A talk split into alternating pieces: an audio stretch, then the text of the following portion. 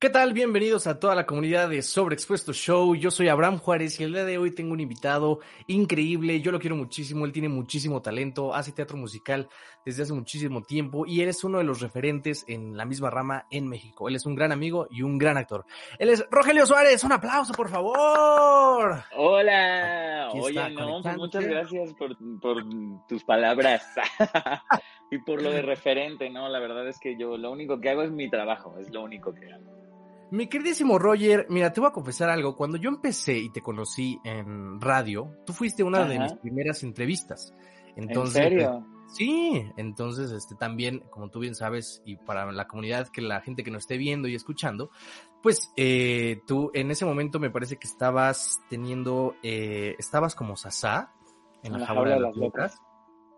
Y eh, tenías 10 siempre juntos, si no mal me equivoco, ¿no? También. Entonces, yo estaba metiéndome a esta parte de radio y de teatro, entonces no, no tenía como mucho conocimiento. Y cuando te conocí, fíjate que fue muy curioso, porque tú estabas esperando, pero, o sea, te conocía arriba del escenario, pero no tan de cerca, ¿no? Y te vi tan sencillo, tan, tan, eh, tan eh, humilde, y fue como, yo pensé que alguien con todo tu talento iba a ser como, oh, y al rato, ¿cómo crees que yo le voy a dar a estos chavos? Entonces, me dio muchísimo gusto que nos lo pasamos muy bien, entonces desde ese momento dije, el teatro es bonito, hay gente muy talentosa y pues bueno, muchas gracias por aceptar la invitación, amigo. No, hombre, gracias a ti, no, no, no, para nada soy así, para nada. A lo mejor tengo cara de payaso, pero no. No, para nada. Pero bueno, vamos a empezar ahora sí a darle. Mi querísimo Rogelio Suárez, eh, pues ahora sí que la de cajón, ¿cómo has estado? ¿Cómo va la pandemia? ¿Qué hay de nuevo? Ay, pues de nuevo, lo único nuevo es no, nada. es que en cinco meses, que ya va de pandemia cinco meses, porque además nosotros empezamos una semana antes a guardarnos. O sea, todavía no habían dicho que ya nos teníamos que guardar y todo el gremio teatral creo que fue como muy em, oportuno el decir, ok, todavía no dicen nada, pero ya está este problema, entonces lo que vamos a hacer va a ser guardarnos desde ya. Y a la semana siguiente ya fue cuando dijeron, ah, no, pues ahora sí se tienen que guardar. Y pues ya estábamos guardados. Muchas gracias por avisarnos. Pero ya llevamos cinco meses y la verdad es que, pues creo que como todas las personas que no podemos salir a trabajar, eh, vos a veces te entra, de, te entra depresión, a veces estás contento, a veces encuentras cosas que hacer, de repente ya te aburres de esas cosas que hacer. Este, como te decía, ya engordé, ya enflaqué, ya, o sea, para mí, obviamente, para mí, Rogelio, está siendo muy difícil esto porque yo lo que sé hacer, mi trabajo, es el teatro y ahorita no se puede hacer eso y yo es lo único que sé hacer, entonces para mí es muy frustrante no poder hacer lo que amo hacer. Claro, me imagino. Eh, el otro día estaba viendo eh, un anuncio de los Metro donde estaban hablando de toda esta eh, paulatina recuperación del teatro. Tú como actor y que estás muy activo eh, en teatro, eh, ¿cómo ves esta reactivación de porcentajes en los teatros, en las temporadas, en las taquillas? ¿Tú, ¿Tú cómo crees que sea la nueva normalidad en un futuro cercano? Pues mira, yo, yo no creo que la nueva normalidad tenga por qué ser mala, ¿no? ¿Quién dice que la nueva normalidad no va a ser mejor que lo que teníamos antes? Lo que me da muchísimo gusto es que ya se empiecen como a abrir cosas. Eh, a lo mejor no se puede, yo creo que desgraciadamente en teatro no se puede abrir al 30% porque ese 30% incluye a las personas que trabajan ahí. Entonces pon tú que de 100 personas, pues un 30% es 30 personas y entonces 30 personas son las, solo las que trabajan en el teatro, entonces el público pues ¿dónde queda? Claro. Este, Em, entonces es muy difícil para el teatro es, eh, regresar con un 30% de, de aforo. Y bueno, pues espero, se han como levantado muchas cosas de streamings y cosas eh, que nos ayudan. Por ejemplo, hicimos lo del concierto justo de 10 siempre juntos eh, la semana pasada y nos fue muy bien. Fue un streaming, fue todo por streaming. Nosotros estuvimos en el teatro, pero pues el público estaba desde sus casas eh, lo que está haciendo Mist también, que es este, que vas, llegas en tu coche, dan el concierto y tú nunca sales de tu coche, tienes tu espacio, tienes tus cosas. Eso me da mucho gusto que se empiece como a hacer porque em, se empieza a mover la gente y las cosas. Hay, hay como dos tipos de cosas que pasan. A la gente que le vale madres y a la, y la gente que, que es todo lo contrario. O sea, que es de yo nunca voy a salir de mi casa ya nunca más y les da como agorafobia. Porque, porque, pues es válido, ¿no? Todas las personas tienen derecho a sentirse como ellos quieran. Eh, yo lo único que digo es que esto tiene que pasar y esto va a pasar. Entonces, cuando pase, tenemos que estar abiertos a todas las posibilidades. Y entonces, si tú a lo mejor tienes miedo de salir, lo que deberías de hacer es salir un poquito. No, no te estoy diciendo que salgas así. O sea, obviamente con las medidas, ajá, exacto obviamente con las medidas necesarias, usando tapabocas, lavándote las manos, no es tan difícil. Eso es si tienes mucho miedo. Y a las personas que no tienen miedo, al contrario, guárdense poquito, porque en esta viña del Señor hay de todo, ¿no? Nada más, lo único es que nos tenemos que cuidar, es lo único, pero no pasa no pasa nada, o sea, nada más hay que cuidarnos y no hay que tener esta mentalidad de eh, eh, negativa, o sea, siempre, siempre hay que mantener como como la ilusión de regresar a hacer las cosas. Entiendo que a lo mejor también hay mucha gente contenta con la pandemia, ¿no? Pero creo que después de cinco meses ya hasta los que están haciendo home office ya dicen, no, me quiero salir de mi casa, tantito. Sí, luego se pues, uno como muy de, ¿y ahora qué hago? Ya hice el programa, ya hice tal, ya, ya me desperté, ya me desocupé y ahora qué sigue, ¿no? Exactamente. Y, y ahorita que, que, justamente esta es la oportunidad que nos da la, la, tecnología de, por ejemplo, hacer un streaming, me he dado cuenta que eh, muchas puestas están poniendo eh, alguna obra, bueno, mm, alguna sesión que se grabó y las están eh, promocionando como en diferentes plataformas. ¿Tú qué opinas de que se grabe el teatro y se presente como streaming? Uh, pues mira, no estoy en contra, pero tampoco estoy a favor, eh, porque el teatro se vive en vivo, ¿no? Estaría a favor si a lo mejor hacen la obra especialmente para un streaming, no necesariamente eh, tener que haber grabado la obra y transmitirla, porque eso es una cosa totalmente diferente, porque uno le está actuando al público, no a la gente que está en una cámara. Em, es, es, demasiado, demasiado diferente las veces, las veces que a mí me ha tocado que me mandan un mensaje, ay, te vi hoy no me puedo levantar, y yo, ay, ¿cuándo fuiste? este, no, te vi por YouTube, y es así de, ay, no, no la vean por YouTube, porque además de que pierde magia, eh, no está actuada para que la gente la vea por YouTube, el teatro se vive en vivo. Pero si vas a hacer un streaming, porque ahora es lo único que se puede hacer, que sea un streaming en vivo. O sea, que sea un streaming justo para eso, para hacer un streaming. Y, y, ahorita que comentabas de que te vieron en Hoy No Me Puedo Levantar, me imagino que te vieron en la puesta, en la primera que hiciste, ¿no? Y ahorita que tuviste un, que regresaste con Chacas, ¿cuál fue la, la, la que te gustó más, la primera o la segunda vez? A ver. Híjole, es que mira, yo, yo siempre digo que todas tienen sus pros y sus contras, ¿no? Todas, todas, todas, todas. Y la verdad es que ya he hecho esta obra cuatro veces. Y a todas las cuatro veces que, he hecho el Chacas, le entregas todo. Entonces, para mí es muy difícil escoger una obra favorita o, o, un personaje. También luego me preguntan, ¿cuál personaje es tu favorito? Y es así como de, híjole, es que está muy cañón porque cuando tú estás haciendo un personaje, parte de que a la gente le guste es porque le entregas todo y la gente se identifica con eso. Entonces no, o sea, no, no, no podría decidir a lo, mejor por todo lo que significó la primera apuesta. O sea, porque fue mi primer trabajo, porque me escogió Nacho Cano, porque conocí un buen de cosas, eh, por eso. Y algo que nos preguntan mucho en redes sociales es cómo fue que te diste cuenta que querías ser actor de teatro musical. Ah, pues fíjate que fue una cosa muy rara porque yo ni siquiera era gente de teatro, o sea, nunca me habían llevado al teatro. Em, pues yo no conocía obras de teatro, ¿no? Me mandaban a las de la escuela y era así como de, ah, si van a tal obra, pues les damos dos puntos. Y ibas, comprabas el boleto y ni te metías. Entonces, este, eh, nunca había hecho nada, pero yo era súper desmadroso en mi escuela y la maestra de psicología me castigó entonces me dijo, vete a hacer una obra de teatro. Órale, están haciendo una obra de teatro tus compañeritos, tú vas a ir, porque nadie quiere hacer el personaje. Entonces me falta un personaje y tú estás castigado, y si no vas, te repruebo.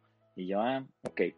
Y el personaje, este, lo ensayé todo. La verdad me estaba divirtiendo muchísimo ensayándolo y con mis compañeros y todo. era muy divertido.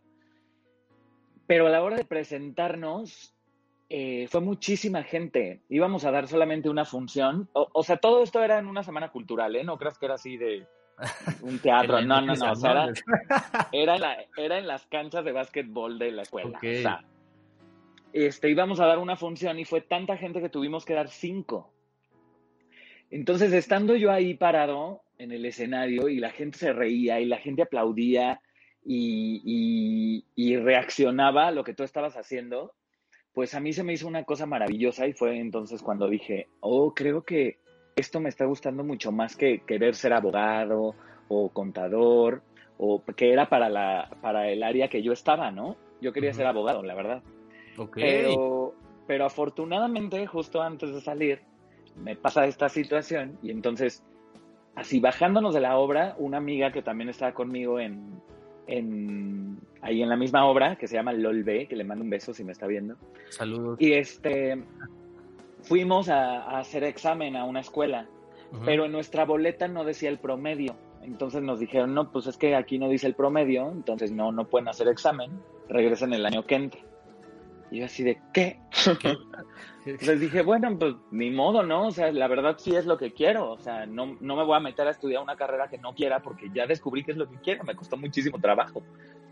Este, entonces dije, bueno, pues me espero un año. Para no hacerte el cuento largo, en ese año eh, hice una obra que se llamaba Rent, se llama Rent. Este, me vio eh, la mano derecha de Morris Gilbert, en ese entonces, que se llama Andrés Naime, y me dijo, ah, saludos Sergio. Saludos Sergio. Este, eh, muy bien, muy bien Sergio, muchas gracias. Este, me vio ahí y me dijo, oye, eh, deberías de ir a hacer audición para Ocesa. Viene la obra de Hoy No Me Puedo Levantar y, este, y creo que, que, eres muy bueno, entonces deberías de ir a hacerla. Y yo, ay, pues muchas gracias, ¿qué es Ocesa? yo no tenía ni idea, ¿no?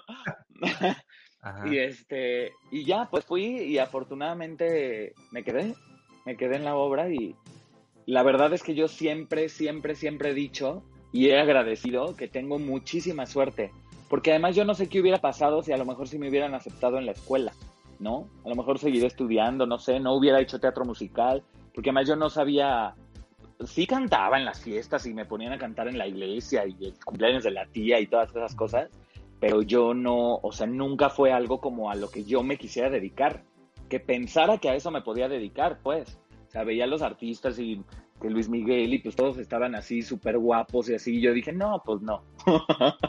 este. menos aquí. menos, exactamente. Menos. Entonces nunca, nunca lo vi como una posibilidad hasta que descubrí esto del teatro musical, que la verdad se ha convertido en mi vida y soy muy afortunado de llevar 14 años eh, viviendo del teatro y haciendo teatro. Y, como actor, eh, ¿cómo ha sido este proceso de, ok, ya iba a ser abogado, ahora me voy a dedicar a algo que no sabía que, podía hacer y de lleno? ¿Qué le dirías a las personas que tienen esta misma visión? pero se encuentran, no, que es muy difícil, o no se gana bien, o no, o sea, tienen muchos estos tabús que no saben por dónde empezar, pero les llama mucho la atención por ver justamente a personas que ya están allá arriba. Sí, justamente creo que las personas que más tienen tabú son los papás de esas personas que quieren estudiar otra cosa que a lo mejor pues tus papás no te vieron de chiquito, ¿no? O sea, naces y tus papás dicen, ay, se va a casar seguro a los 22, 25 y entonces va a ser abogado o va a ser doctor como yo o como su tío o como su abuelo. Y entonces empiezan a hacer una historia y en cuanto dices, no, pues es que no, no quiero hacer esto, quiero hacer esta otra cosa, ahí les rompes el esquema. Eh, yo creo que tienes que tener muy claras tus metas. Em, si tú quieres ser famoso, el teatro no es para ti. Eh, si tú quieres ser prestigioso, el teatro es para ti. O sea, em, no, no es por, te lo juro que no es por payaso ni por otra cosa, pero eh, creo que el teatro te da más prestigio que fama, porque fama no vas a tener en teatro. O sea, la gente que hacemos teatro eh, pues somos unas ratas de teatro que nunca vamos a ningún lado, que nunca podemos hacer nada porque siempre tenemos que estar haciendo teatro. Me han invitado de hecho a hacer novelas, me han dicho, oye, vente para acá, para... No puedo, tengo teatro. Claro, siempre y la verdad, exacto, gracias a Dios. Y entonces la verdad a mí lo que me gusta es el teatro, porque aparte son muchas cosas diferentes, o sea, son...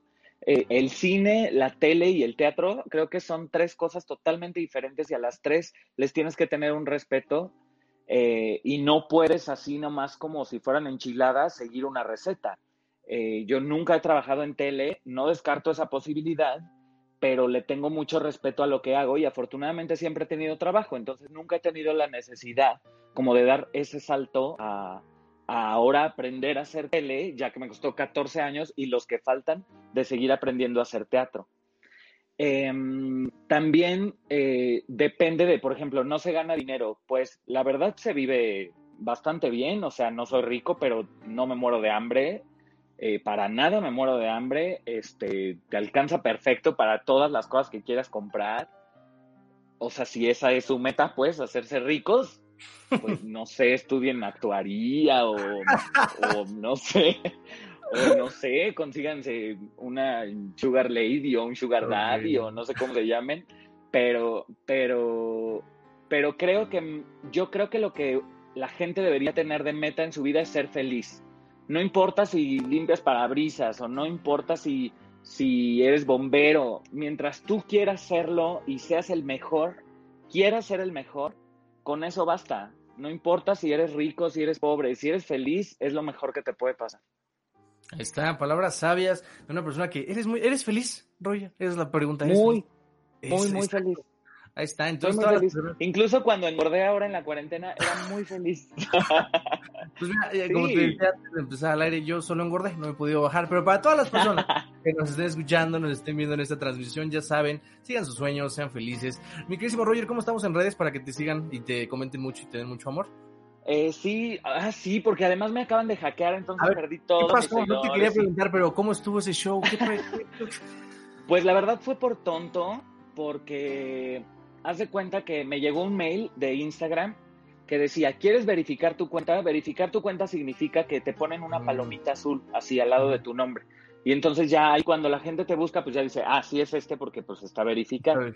y yo ya tenía 17 mil seguidores, entonces ya me habían dicho por una parte de las producciones, me decían, ya verifica tu cuenta, ya verifica tu cuenta, y así como de, ¿qué, qué, qué es eso?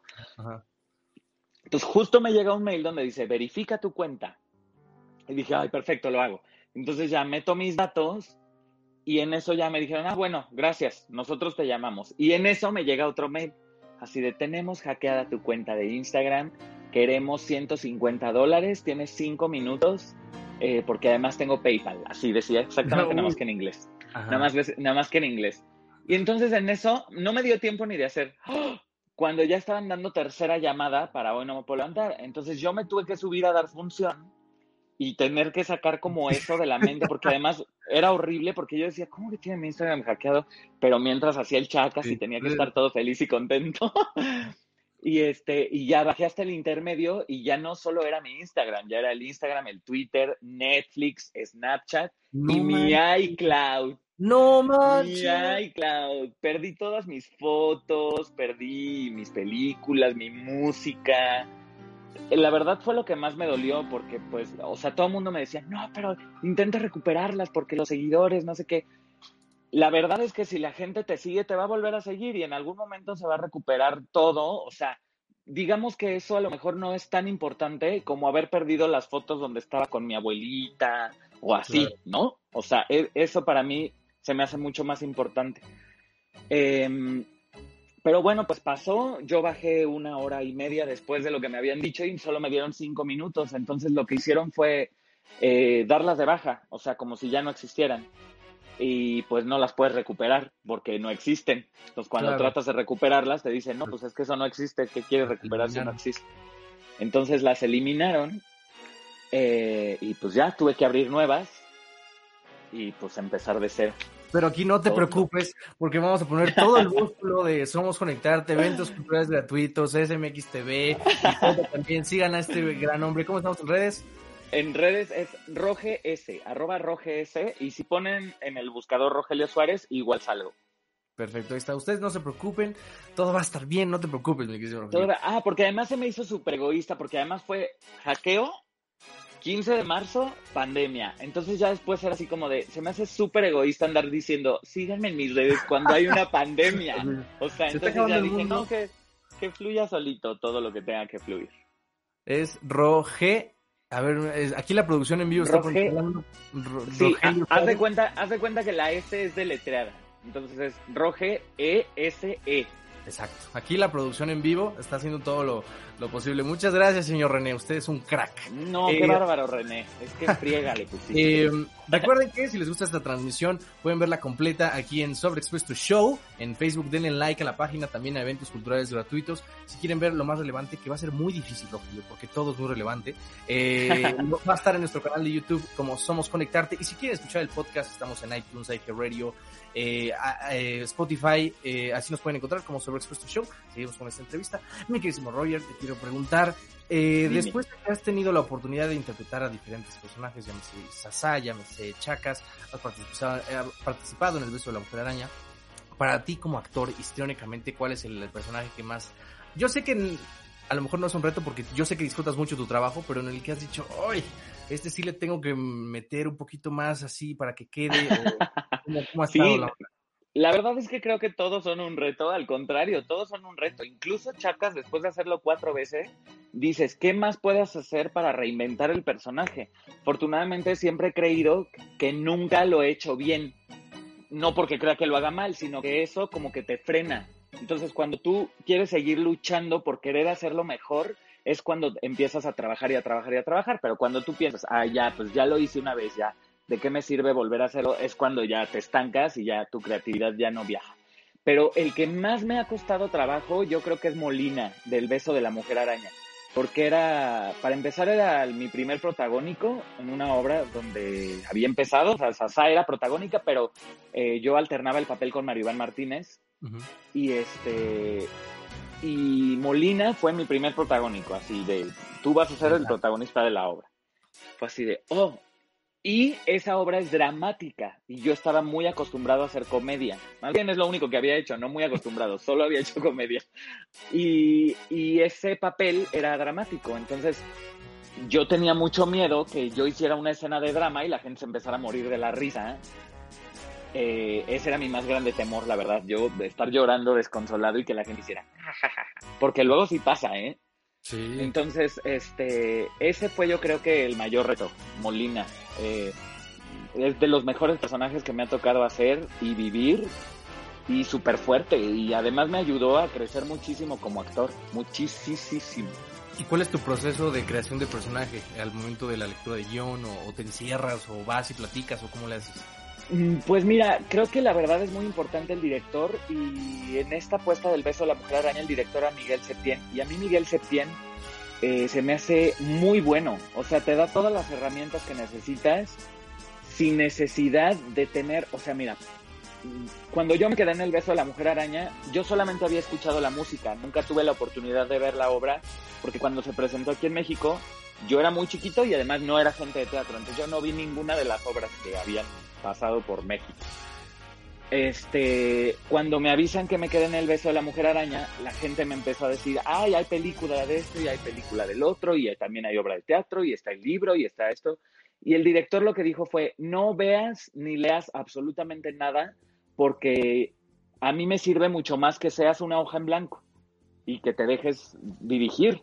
Porque cuando uno trae ya una idea en la cabeza, pues a lo mejor ya es mucho más difícil eh, que te, que te, que te mm, aprendas ideas nuevas, que aceptes cosas nuevas, ¿no? Entonces, literal, el, eh, Miguel fue el que me dijo, no veas nada, yo quiero que el personaje salga de ti.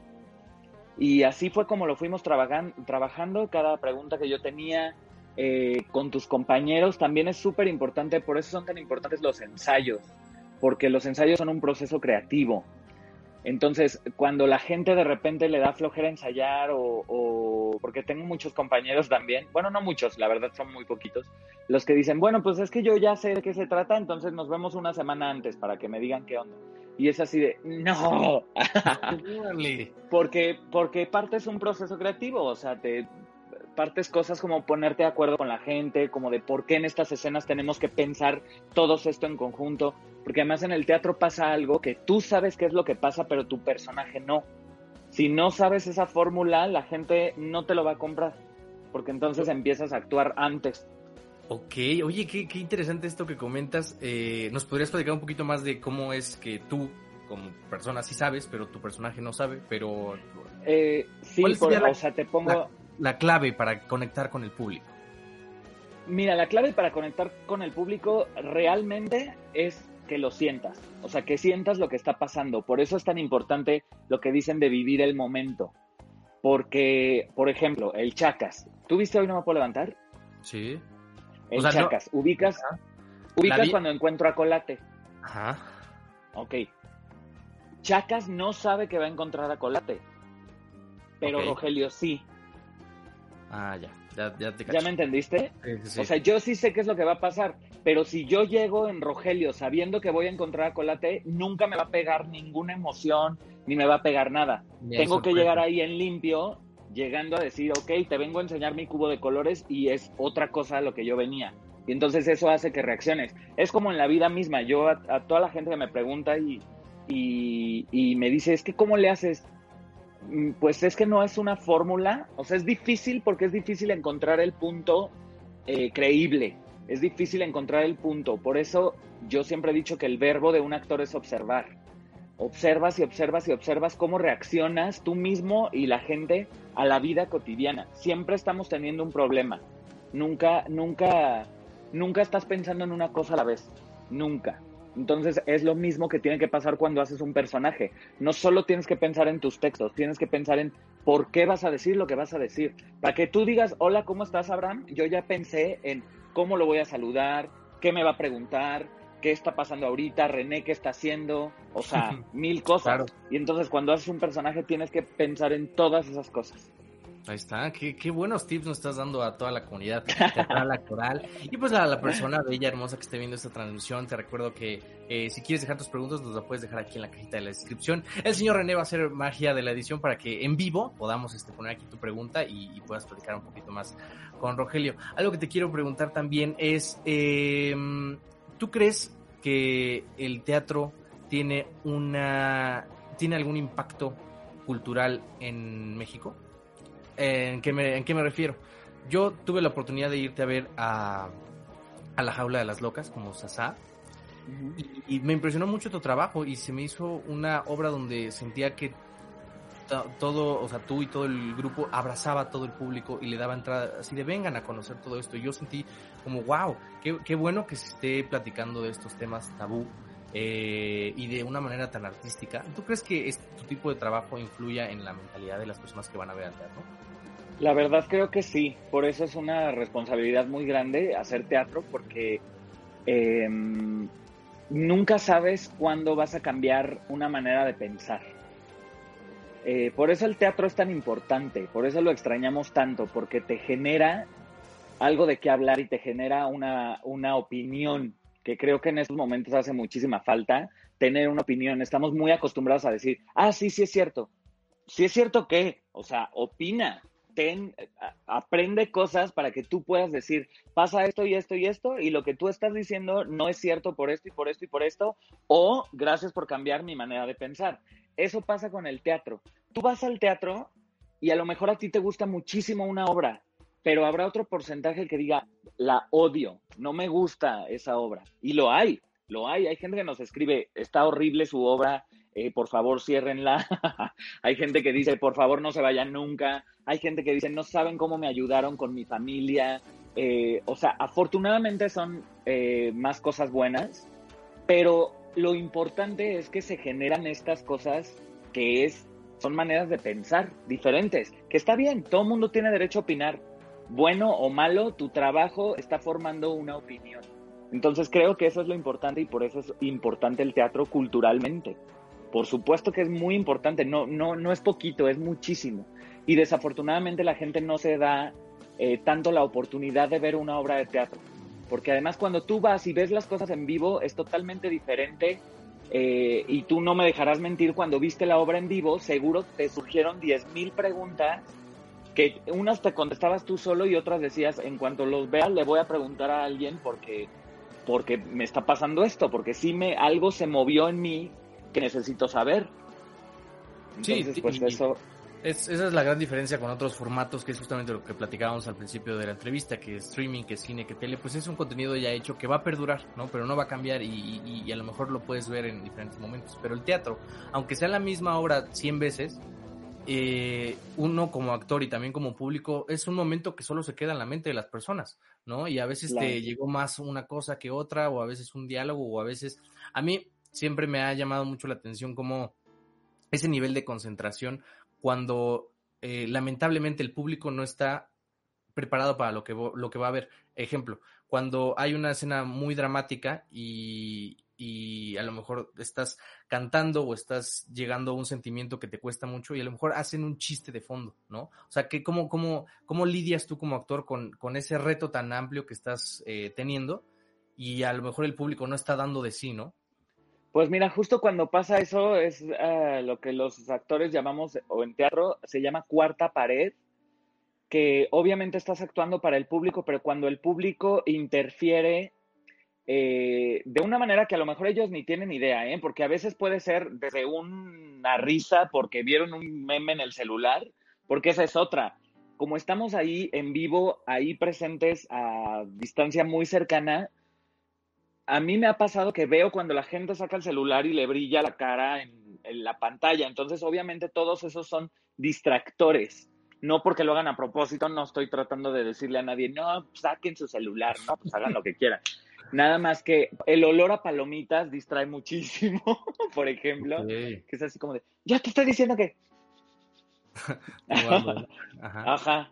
Y este, o sea, pueden surgir muchísimas cosas, pero entonces es es cuando más te tienes que concentrar y hacer que hay una cuarta pared y tú seguir con tu trabajo.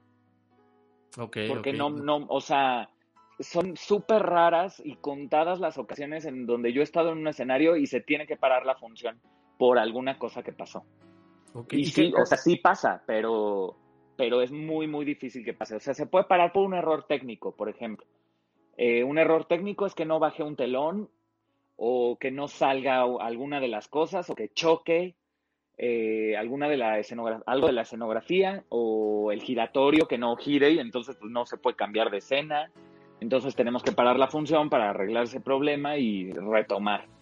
Eh, otra función por la que se ha parado es porque, bueno, una vez que me tocó a mí, estaba en Bella y Bestia y una persona del público empezó a gritar, así desesperada, que le ayudaran con su hijo. Y entonces resulta, tuvimos que parar la función y resulta que llevaban un bebé, lo taparon demasiado, se quedaron viendo la función y entonces ya cuando voltearon a ver el niño ya estaba como así todo azulito porque no estaba respirando porque estaba todo tapado. Pero estaba bien, o sea, el niño salió ah. bien, no pasó absolutamente nada. Nada más, fue así como de, ¿qué pasó? Porque estoy cantando y hay una señora gritando que paren la función y que la ayuden, ¿no? Y este, eh, ¿por qué más se ha parado la función? Por un, por un, por un temblor se ha parado la función. este, en el porque se va la luz. En el... No, fue en el, estaba yo en si nos dejan. En el, en el 2017 no estábamos dando función, habíamos justo acabado hoy no me puedo levantar cuando tembló el 7 de septiembre, el del 19 fue en la mañana, entonces afortunadamente no estábamos en el teatro. Eh, pero ese, ese, ese que te digo donde se paró la función y además fue como en el Titanic porque estábamos haciendo Si nos dejan y Si nos dejan era de mariachis. Entonces eh, estaba temblando y Leti López estaba cantando Cielo Rojo. Todos nos salimos y nada más escuchamos que los mariachis no dejaban de tocar y que Leti no dejaba de cantar todos así de Leti, salte de ahí. Wow. sí, sí, sí. Entonces, este, sí, sí, porque es que además, ¿sabes qué? Cuando estás arriba de un escenario estás tan comprometido que no te fijas en muchas cosas, ¿eh? O sea, hay, hay, veces que a mí me pasa como de, ¿te diste cuenta que ni siquiera te vio nadie porque se fue la luz? Y es así de, ¿qué? ¿Cómo que se fue la luz? No me di cuenta. O sea, estás, estás entre que concentrado, entre que todo, te digo que tienes que estar pensando en tantas cosas a la vez que es difícil que a menos que pase una catástrofe así muy cañona, digas, a ver, ok, ¿qué pasó? Interrumpo lo que estoy haciendo para ver qué pasó. Pero sí pasa. O sea, estás, eh, tú estás muy de acuerdo con la frase, pase lo que pase, el show tiene que continuar. The show must go on. Ajá, sí, totalmente. Y en teatro es donde más se puede apreciar esa frase. Mm. Por ejemplo, en el 2017, que fue un año horrible, horrible, porque además como que se juntó todo en un mes, ¿no? O sea, ahorita este año todo es horrible, pero el 2017 todo se juntó en un mes, que me acuerdo perfecto que fue septiembre, porque el 7 de septiembre tembló, el 19 terremoto, el 27 falleció Hiromi, y esas tres cosas en septiembre. Y despuésito de que falleció Hiromi, falleció eh, Maru Dueñas, que estaba conmigo en la jaula de las locas. Que yo me levanté, la función era a las 5, yo me levanté a las 2 de la tarde para meterme a bañar, arreglarme, lo que sea, y lo primero que ven en mi celular es de Maru Dueñas, se murió, se mató en un accidente de carretera, y yo tenía que ir a dar función con ella en dos horas. Entonces a mí se me hacía demasiado impresionante y la función obviamente se dio en su memoria y todo, pero tuvimos que dar esa función. Entonces es, es, es, como de los ejemplos más, más, este, más claros de The Show Must Go On. O sea, no, no se puede parar porque además te digo que es una responsabilidad muy grande porque también hay mucha gente que compra un boleto y no le puedes decir, oigan, pues fíjense que hoy no amanecí de buenas, entonces no, no voy a actuar. No, es tu trabajo. O sea, no, aquí no puede, no, no puede aplicar lo de la mesera de Vips, que es de, ahí está de malas la mesera. Nosotros no podemos estar de malas, es nuestro trabajo. Nuestro trabajo es entretener.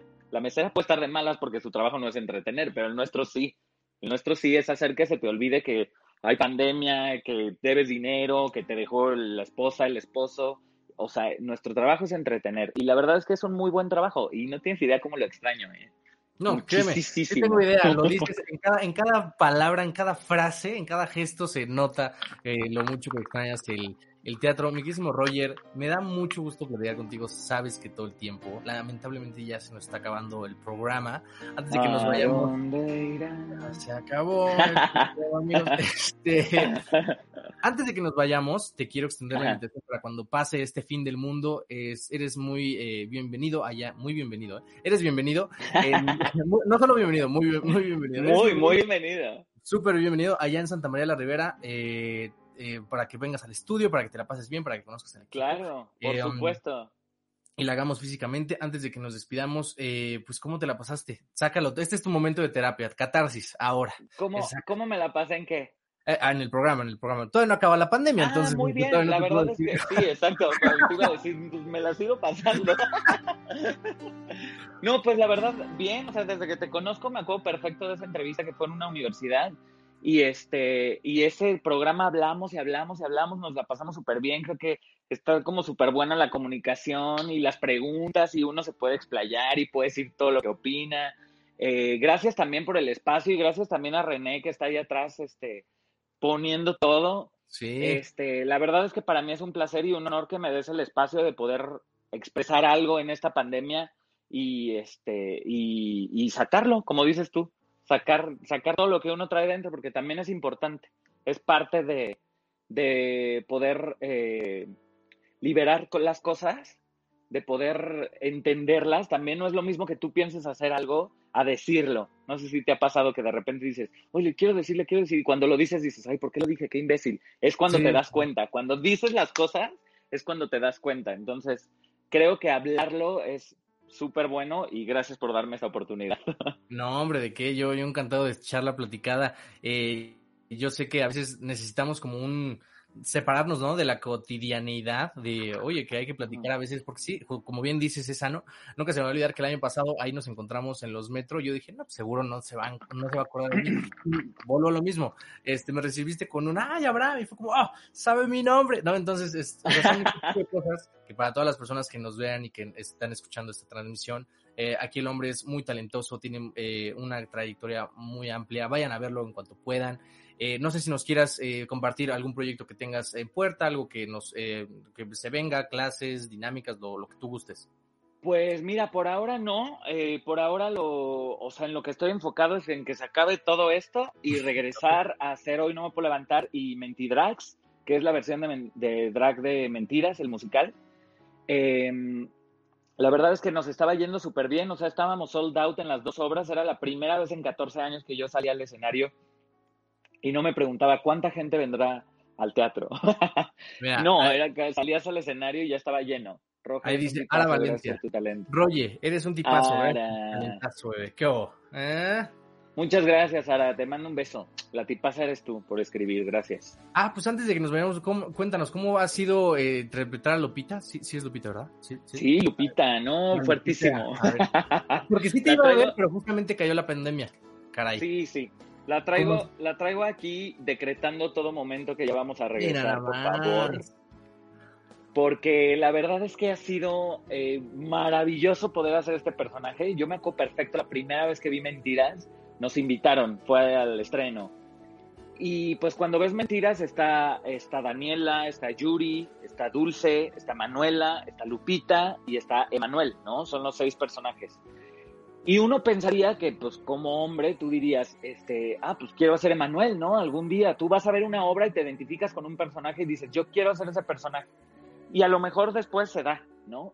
Pero yo me acuerdo que la vi y dije, yo quiero ser Lupita.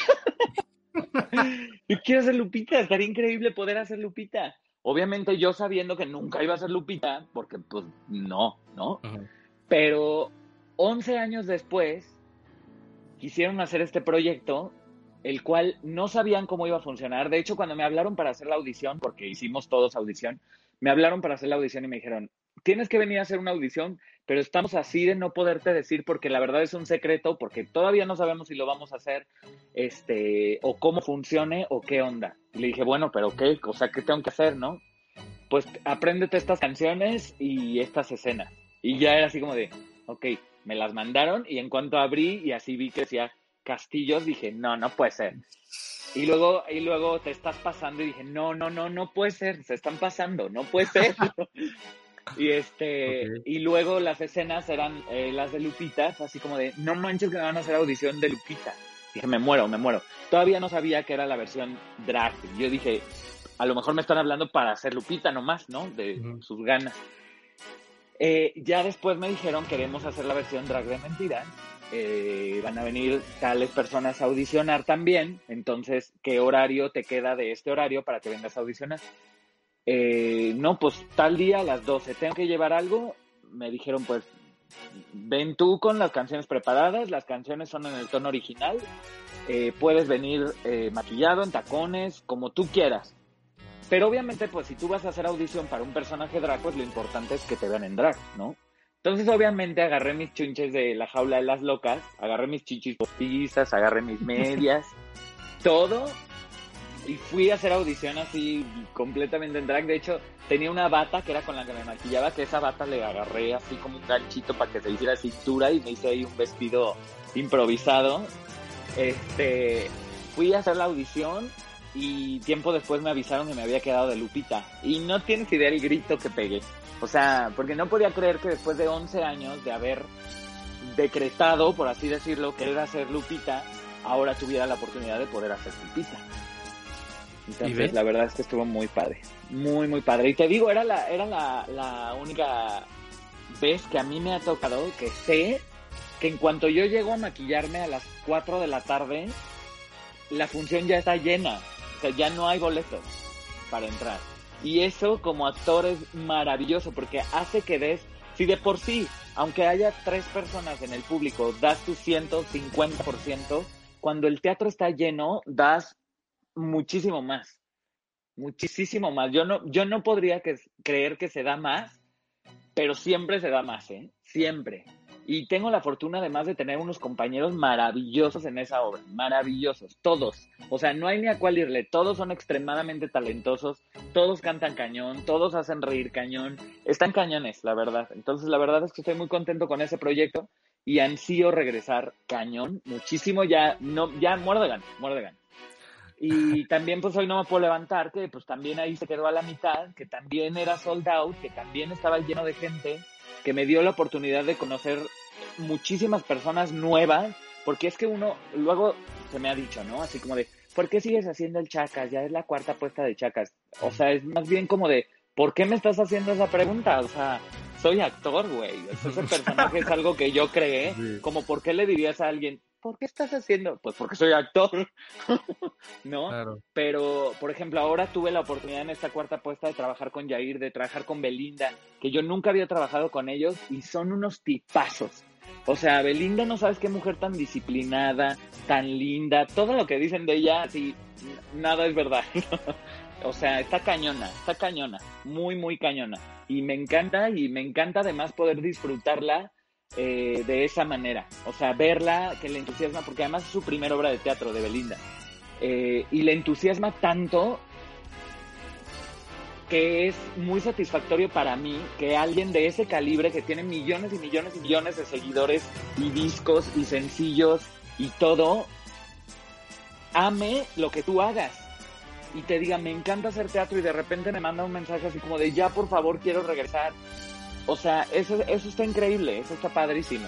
Entonces, para mí, conocer a, a Belinda y a Yair, que vienen de otro mundo, y poder integrarlos a este mundo del teatro es maravilloso. Porque también esa es otra cosa que te digo que, que, pues lo voy a decir así, que ningún chile les embona, ¿no? Que dicen, es que ¿por qué la gente que hace otras cosas hace teatro? No tiene absolutamente nada de malo. Así como ellos es su primera obra de teatro, bueno, de Yair es la segunda, pero de Belinda es la primera, yo también tuve la oportunidad, y me la dio Nacho Cano, de hacer mi primera obra de teatro, y además yo no era nadie.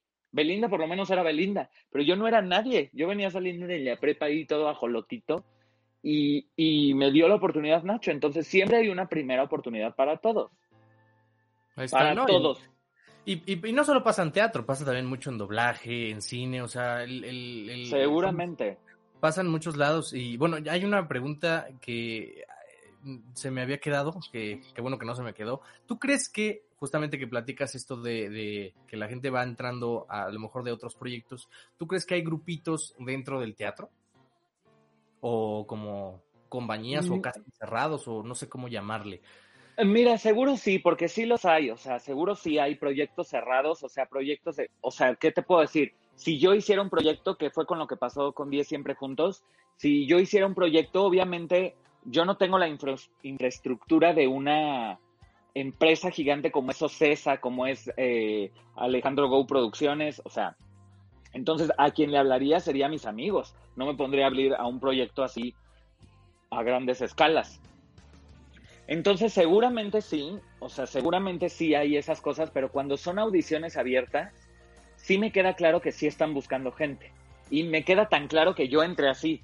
O sea, yo entré de ir a formar como un nadie a una fila donde había más de 2.000 personas para entrar a un No levantar y me quedé. Entonces, la verdad es que creo que, no sé si sea suerte, no sé si qué pasó, no sé si se alinearon los planetas o Dios o el alien o lo que, lo que ustedes crean. Este, me ayudó, pero pasó y pasa y seguirá pasando. El chiste es que tengas tus metas bien claras. Yo tenía mi meta súper clara desde que lo descubrí era mi sueño. Y hacer teatro, nunca dije, quiero salir en las revistas, quiero tener mil discos, no, no. O sea, yo dije, quiero hacer teatro. De hecho, cuando me preguntan así, eh, ¿qué personaje te falta hacer? Todos. Me falta hacer todos. Todos los que puedan venir, todos los voy a hacer.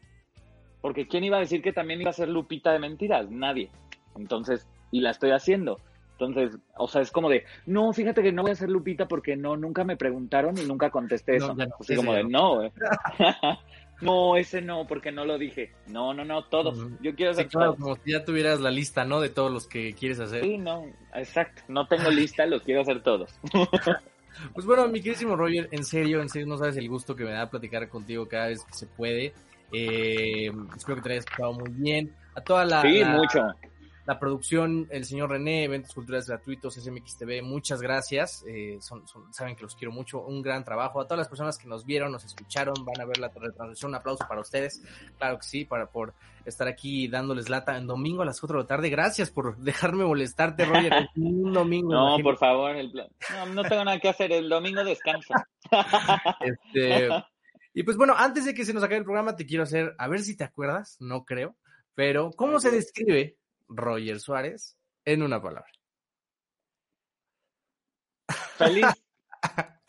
Feliz, ahí está, ahí está, mi queridísimo Roger. Pues bueno, muchísimas gracias por haber estado en el programa. Me dio mucho gusto platicar contigo un ratillo. Gracias, y seguramente, Te deseo lo mejor para todos tus proyectos. Ahí voy a estar eh, en primera fila diciéndote yo, yo, este, ahí estoy contigo, Roger.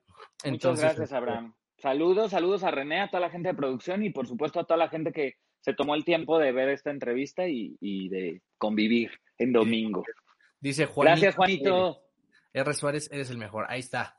Y pues bueno, ya saben que si quieren revivir esta entrevista, está aquí en la página, denle like, denle like a eh, eventos culturales gratuitos, a SMX TV. Si quieren escuchar el podcast, que quieren salir al trabajo o que quieren hacer ejercicio, acuérdense que está en iTunes, Spotify, Radio, o si quieren ver lo más importante de la entrevista, que todo fue muy importante, está en nuestro canal de YouTube.